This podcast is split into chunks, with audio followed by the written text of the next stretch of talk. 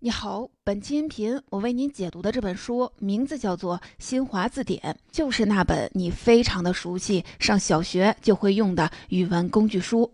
你可能会好奇，但凡念过小学的人，谁还不会用新华字典呢？查字典无非就是去查一个字的音、形、义，有什么必要解读呢？会查不等于真正的懂它、了解它的价值，甚至因为不够了解，你都没有真正的发挥出它的强大功用。既然咱们大家都从小就用它，你肯定也能想象它的发行量很大。但你可能不知道的是，从一九五三年问世以来，不到七十年时间，新华字典已经卖出了超过六亿册，不仅是真正的中国国民第一畅销书，而且是被吉尼斯世界纪录认定的最受欢迎的字典和最畅销的书。本期音频，我会站在一个语言学者的角度，捋着新华字典本身，跟您讲一讲它是怎么成为第一畅销书的。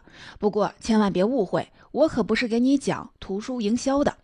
关于这个问题，一般人最大的误解是，咱们中国世界人口第一，字典卖成全世界第一名也顺理成章。但我要提醒你注意，不是所有的人口大国都有这样一部字典。另一个你熟悉的人口大国，至今还拥有全球超过三分之一的文盲，而中国是用了一百年的时间，完成了一次脱胎换骨的人口素质提升。这是一个什么成绩呢？咱们稍微的看几个数据来体会一下。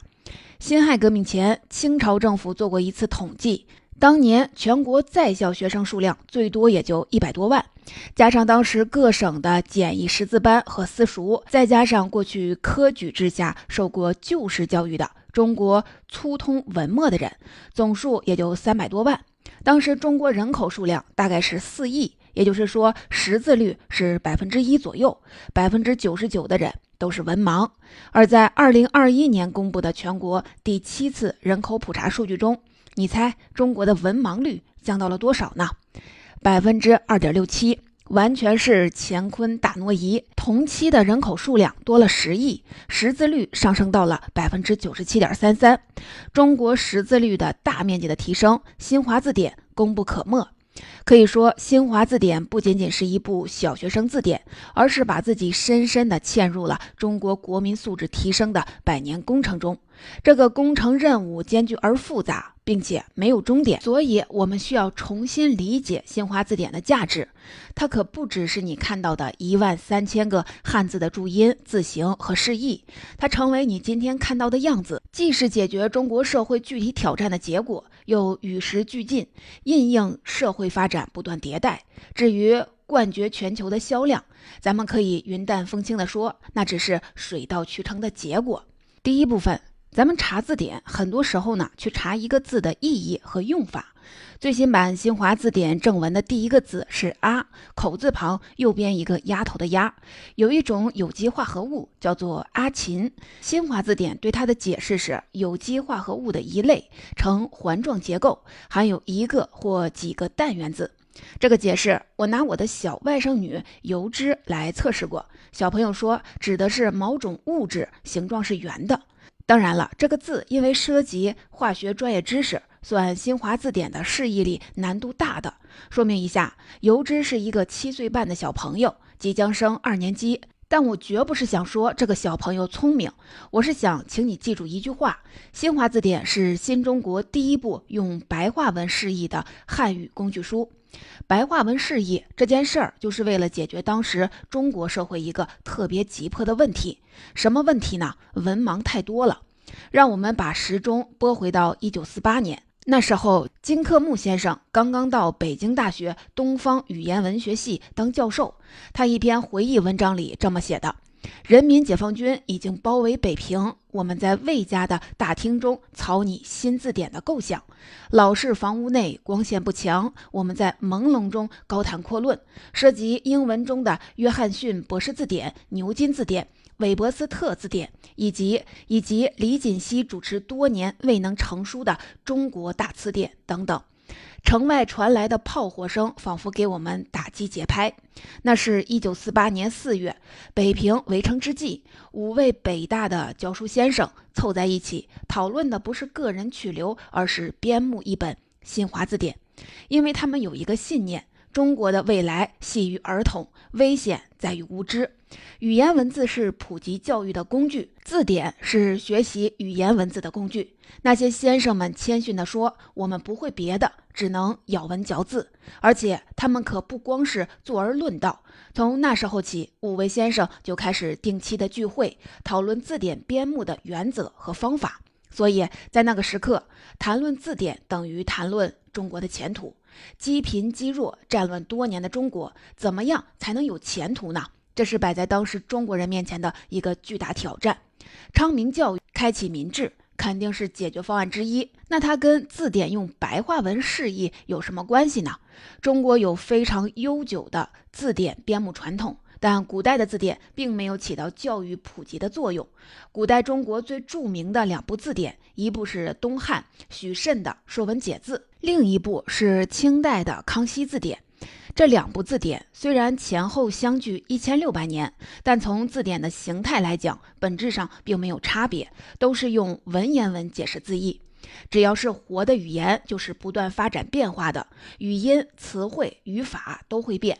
但问题在于，从西汉独尊儒术开始，儒家经典文献使用的语言，也就是我们说的文言文，成了不可更改的万世楷模。所以，中国的科举制从隋朝确立到清末废除，长达一千多年的时间里，读书人读书写文章用的都是跟口语渐渐脱节的文言文。到康熙年间，虽说官话已经相当接近我们今天的普通话了，但奉旨编纂的《康熙字典》仍然是用文言文解释意思。这意味着用字典的门槛儿非常高。就拿一个特别简单的字“大字”来举例，《康熙字典》解释说“小之对也”，其实老百姓根本不这么说话。再比如咱们很熟悉的家禽“鸡”。康熙字典罗列了古代各种字典的解释，又是知时畜也，知道时间的动物；又是司晨鸟，掌管早晨的鸟，指雄鸡报晓；甚至还有鸡大者鼠，鼠之欲，未成鸡连，绝有力分。四川的鸡很大，还没成年的鸡非常的有力气。解释鸡举的例句是从史书《春秋》里摘的：“鸡为鸡阳，南方之象，火阳经物，炎上。”故阳出鸡鸣，以类感也。鸡聚集了阳气，属于南方，火属阳，所以太阳出来，鸡会叫，是同类感应。这些别说你不懂，就算是大学中文系毕业的人，看文字也不见得都懂。还真应了那句：“你不说，我挺明白的；你越说，我越糊涂了。”字典明明是应该帮助人理解字义的，康熙字典为什么要这么干呢？这是由当时字典的功用决定的。你可能不知道，字典在古代中国不是普通的语文工具书，按照经史子集的传统图书分类，是归在经学类目下的。也就是说，它是专门用来注释儒家经典的。所以在清朝末年，不管是《说文解字》还是《康熙字典》，本来就不是给大众用的，只是为懂文言文的读书人、士大夫阶层服务。他们的比例按照前面的估算，不超过人群的百分之一。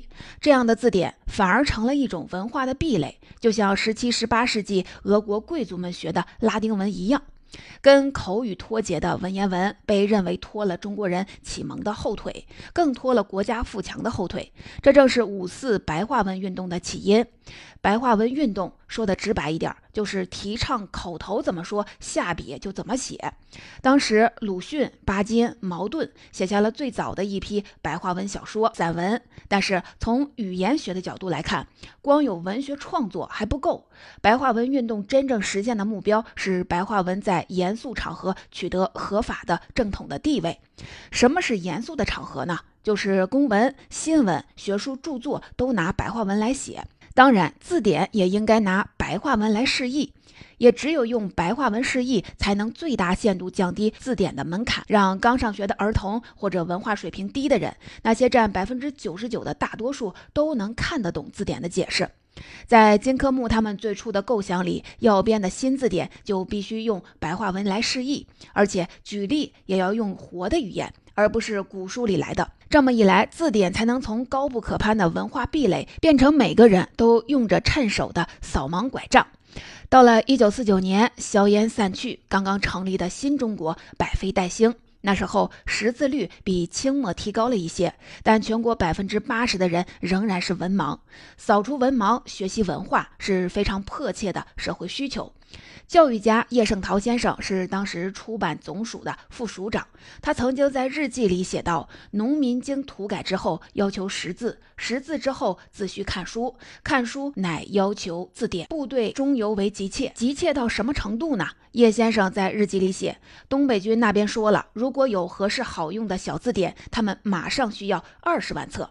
这个订货量，今天的任何一本畅销书作者也都会很眼馋吧。”一九五三年，新中国第一版新华字典终于面世。它不光是白话文的释义、编写例句，而且考虑到当时的使用者文化水平确实很低，字典里还配了大量的插图。字典还有附录，涉及生产生活一些重要的常识，但是体量并不大，收了六千多个汉字，比半块砖略大一点，携带非常方便。售价是旧版人民币一万五千元。相当于当时两斤猪肉的价格。新字典对字义的解释到底接地气到什么程度呢？前面说过，康熙字典解释的母鸡的鸡字，那叫一个晦涩难懂。你再翻翻新华字典，那个释义真是让人拍案叫绝。家禽，公鸡能抱小，母鸡能生蛋，十二个字，不管是六十年前需要扫盲的老农，还是今天六岁的小学生，一下子就能懂了。你可能觉得疑惑，这么说好像不太科学吧？但别忘了，一本用于扫盲识字的小字典，有它特定的读者和功用，比起追求所谓的科学，说大白话让人懂更重要。这真的是最好的知识服务，所以你就能够理解这本字典一下子就卖爆了。三个月内四次印刷，虽然版权页上标注的印量是五十万册，但根据叶圣陶先生的日记，实际半年内销量差不多是五百万册。一部小型的工具书，因为本本分分地解决社会真实的急迫的需求，就能够有这么大的威力。说完了新华字典的第一页第一个字的释义，现在我们把字典往前翻翻，你有没有注意过，在正文第一页之前，新华字典竟然还有一百多页？要知道，正文总共才六百六十四页，前面的部分差不多是五分之一了。那一百多页到底是什么呢？你也许有印象，主要是简字表。它既包括汉语拼音音节索引，也包括部首简字表。如果你手边有本同样体量的英文小词典，我敢打赌正文前面不会超过十页。为什么中文的字典跟英文字典有这么大的差别呢？因为汉语的检索特别难，简直是一个千古难题，比拼音文字难度高出了好几个数量级。拼音文字，就比如说英语。二十六个字母能拼出所有的词，检索非常的简单。词典是按字母表顺序来排列的，第一个字母相同的就看第二个字母的顺序，以此类推。一个词很容易在词典里定位，只要会背字母表，查生词根本就不需要学。但你肯定还记得自己的小学查新华字典是要专门学的。我请教过一位现在的小学语文老师，一样要专门来学。虽然课堂上教的是几节课，但整个小学的阶段，只要是学生字，就必须写出这个字的音节、部首和笔画。所以查字典的技能是需要用整个小学阶段来巩固的，是必考的内容。这是咱们中国教育有意为难小学生吗？当然不是，这是由汉字的特点来决定的。汉字是全世界唯一仍然被广泛使用的语速文字。英文是拼音文字，文字的最小单位是字母，字母只表音不表意。二十六个字母解决一切拼写问题，而中文不一样，我们的文字最小的单位通常是一个字，字既表音也表形表意。这就造成了中文的最小单位比英文大了好几个数量级。从古到今，汉字的总数量大约在十万左右。就算是覆盖日常使用百分之九十九点四八的常用汉字，也要三千五百个。而最新版新华字典的收字数量是一万三千多个。那么问题就来了，那么多的字收进了字典，马上就涉及如何查找定位的问题。查字典的“查”字就是这么来的。语言学专业术语叫检索，用算法视角来看，这是一个经典的搜索问题。解决搜索问题的算法包括顺序查找、排序算法和分类算法。这么多的字，肯定不能用顺序来查找，也就是为查一个字，把几百页的字典挨个儿的翻一遍。这就得考虑先用某种方法来排序。新华字典是怎么给字来排序的呢？请记住这句话：新华字典是中国第一部按照汉语拼音排序的语文工具书。既然是第一部，那它之前的中文字典是怎么排序的呢？最主流的是部首排序，这就又得说到《说文解字》了。这部诞生于东汉的字典，第一次根据汉字的形体特点用部首来排序。它的作者许慎总结了五百四十个部首，把九千多字排了进去。但凡同一个部首的字，都列在了一起。偏重探讨字的形和字义之间的关系。许慎首创了汉字搜索的分类算法，先把字按照部首分类，比挨个的数来大大提高了搜索的效率。但《说文解字》的五百四十个部首本身的排序并没有什么规则。所以，一个字光是找到它所在目录里的位置也很花时间。康熙字典就进步多了，部首是按照笔画多少来排序的，等于说综合运用了分类算法、排序算法和顺序查找。新华字典也沿用了康熙字典的部首简字法，正文前面那一百多页主要就是部首简字表，而且现在我们已经把部首归纳简化为二百零一个。但你以为问题就彻底解决了吗？咱们来回忆一下，怎么用部首来查字典，得分四步走。先判断一个字的部首是木字旁还是三点水，是提手旁还是竖心旁。第二步，按照部首的笔画数，从部首目录找到它在简字表里的页码。第三步，数一数这个字除去部首剩下的笔画。最后一步，按照笔画数多少，在简字表这个部首下找到这个字，查出它的正文对应的页码。你看，一个字不但要判断部首，还得数两回数，在字典里三级跳，才能最终的查到。你小时候会不会找到部首的页码，却忘记了笔画数呢？不光是查起来很繁琐，而且有些字，比如恐龙的龙后面的后，大象的象，武术的武，判断部首挺费劲儿。再或者有一些字，部首你是找出来了，但剩下的笔画数的不对，一样是找不到。花几分钟查一个字，并不是夸张。按照部首分类来查，这么费劲儿，还有没有更好的办法呢？能不能也像英文一样，按照读音来排序呢？现在咱们用的新华字典就是按照汉语拼音字母顺序来排列的。一个字，只要你会用标准的普通话来读，很容易就根据字母顺序确定它的位置。借助读音查字典，对于二十一世纪的你来说，可能是丝般顺滑，但你可能想不到，走到这一步，我们中国人有多难，甚至比部首简字法更难。首先，中国古代没有拼音，给字注音长久以来都是借助别的汉字。直到十九世纪末，西方现代语言学的引入，才加快了汉语注音问题的解决。一九零八年出现了注音字母，注意，不是汉语拼音，它们不是你熟悉的拉丁字母，而是用汉字的偏旁部首来改造的。一九五三年的第一版新华字典就是用这种方法来注音，也是按照注音字母来排序的。就算是今天的新华字典里。每个字的汉语拼音旁边也保留了注音字母，而我们今天人人都会用的汉语拼音，则是又过了半个世纪，一九五八年才正式定型公布的。新华字典的反应有多快呢？一九五九年五月初的字典就迅速的按照汉语拼音字母顺序重新排了版。但是啊，先别急着赞叹。字典改排顺序虽然流程很繁琐，毕竟只是一个机械的工作。要真正能让更多的人用上拼音简字法，还意味着一个超大型的工程——推广普通话，也就是咱们的民族共同语。要知道，中国有七大方言区，每个方言区语音、词汇。语法都有差别，尤其是很多南方的地区，一个县之内就有四五种互相无法交流的方言。这可不是国家发一版汉语拼音方案，老百姓就立刻能说普通话的。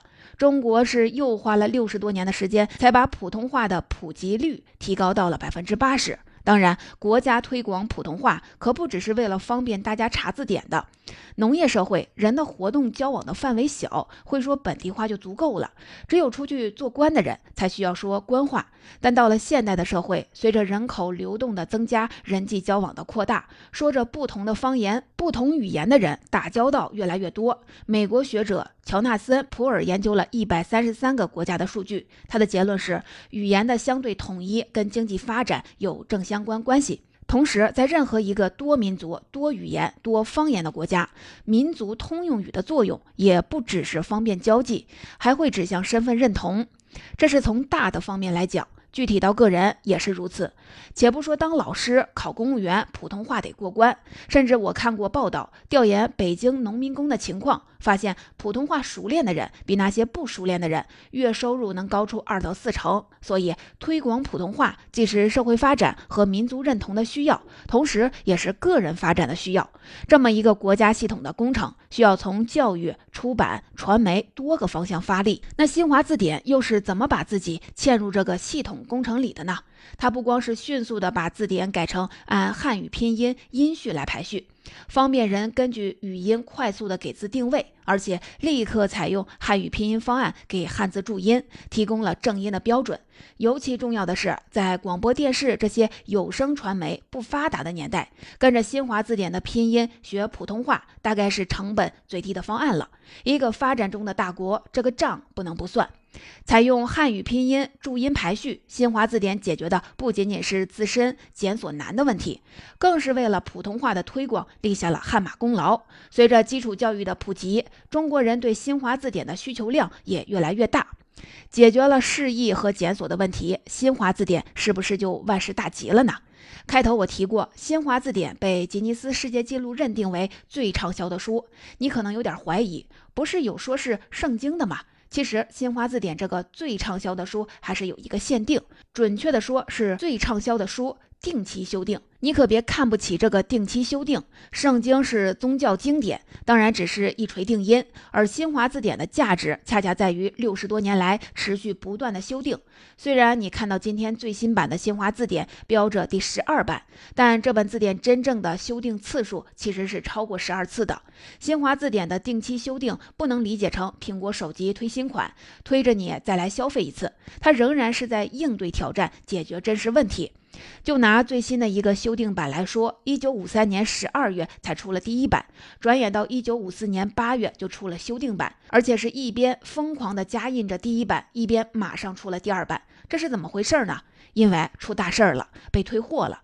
就因为一九五三年版是用注音字母排序检索的，书发到南方，比如说苏州的新华书店，有读者要求退书，因为不会查。不光苏州，南方大部分地区都有这个问题，用北京音做的注音，说方言的老百姓用不了，那怎么办呢？不能怪读者水平低，赶紧修订呗。紧锣密鼓的出了一版新的，这回按照大家熟悉的部首排列。而且顺便增加了六百多个单字，结果这一版面试不到一年就迅速的印了七次，因为数量太大，印刷用的纸型都使坏了。此后，新华字典的修订也从来没有消停过。国家颁布汉语拼音方案了，那就改成汉语拼音标音和排序。教育部开始在学校推行简化字了，那就出简体字版本。经济迅速发展，字的新用法。新的词语不断的涌现，那就仔细的斟酌收录进来。甚至人们的环保观念发生了变化，解释野生动物的时候就不再使用“肉能吃，皮毛可用”。等到互联网技术兴起了，那就在内页附上二维码，可以听标准的发音，可以看笔画的笔顺。新华字典还开发了自己独立的 APP。每一次的改变都回应着社会需求的变化，也留下了时代的痕迹。所以，纯粹从使用角度来说，新华字典绝对是越新越好。修订者们还锱铢必较地控制着字典的体量。虽然收的字增加了，但他们说，一本普及功能的小字典不能太厚，更不能太贵。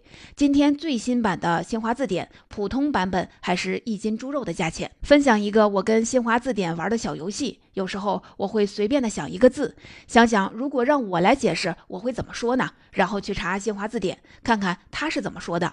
比如三个很简单的手部动作：捏、拿、端应该怎么解释呢？新华字典是这么说的：捏是用拇指和其他手指夹住，拿是用手取握在手里，端是用手很平正的拿着。你看是不是很简单呀？反正每次用这种方式来查字，我都有一种被它简洁、精准、碾压的感觉。而且新华字典在前后总共十几版的修订过程中，例句、字音、注释不断的斟酌打磨，真的是越来越趋于完善，精准到多一个字嫌多，少一个字不够。你可以试试看，自己解释潮湿的湿、红色的红、打扫的打，然后去查查看新华字典怎么说。用这种方式来打磨自己的表达，能变得精准、浅白、简练、亲测有效。总结：作为吉尼斯纪录认证的全球最畅销字典，新华字典卖出了六亿册，不是什么营销传奇，而是白话文释义解决教育普及的问题，用简字法的变革解决搜索的问题，用定期修订回应种种社会需求的变化。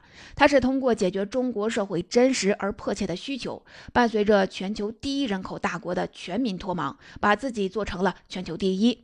今天，新华字典已经由国家免。免费提供给小学生了，算是咱们的文化基础设施。最后，我想跟您说说这本字典背后的人。听我说，新华字典累计卖了六亿册。有一个朋友问我，那是好大一笔版税呀，它的作者是谁呢？是呀，新华字典的作者到底是谁呢？用了这么多年，你知道吗？第十二版的新华字典封面呢，有一行字：中国社会科学院语言研究所编修。同时，扉页呢有一句话。仅向为新华字典做出重要贡献的著名教育家叶圣陶先生、著名语言学文字家魏建功先生以及参加编写和修订的前辈学者致敬。是的，直到二零二零年，新华字典才第一次把两位大师和更多没有名字的学者用这样朴素的方式介绍给他的使用者。这两位我们在前面的解读中都有提到过。金科木先生的回忆里，他在魏家大厅讨论编一本新字典，那就是语言文字学家魏建功先生家。后来就是由他主持了新华字典第一版编写工作，为此他辞去了北大中文系主任的职务。但是他编这本字典并没有署名，更没有版税，只有工资，而工资还是北大和当时的新华词书社一家一半负担的。至于叶圣陶先生，他的身份可不只是出版署的官员，而是从头到尾审读了两遍第一版，为这本小字典工作过的大语言文学家还包括王力、吕书香、丁生树先生等等。这真的是一本大专家编的小字典。当然，还有上百位你从来没有听说过的学者、编辑，几十年来代代接力，字斟句酌地打磨着这本小字典。比如我的大学同屋素娟，毕业后进了商务印书馆，也就是今天出版新华字典的出版社，她是第十、十一、十二版新华字典的责任编辑之一。读书的时候，她就是那种床铺一丝不乱、笔记工整严谨的学霸，编字典真是再合适不过了。我还从新华字典研究资料上看过一个小故事，有一位特别朴素的编辑老师，因为要解释“焗油”这个词，从来不去美发店的他，前后去焗了两次。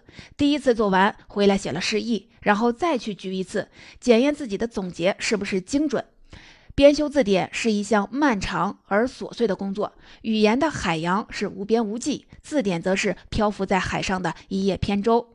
渡人从蒙昧去往满目清明，这些薪火相传编修字典的人，就是造船编舟的人。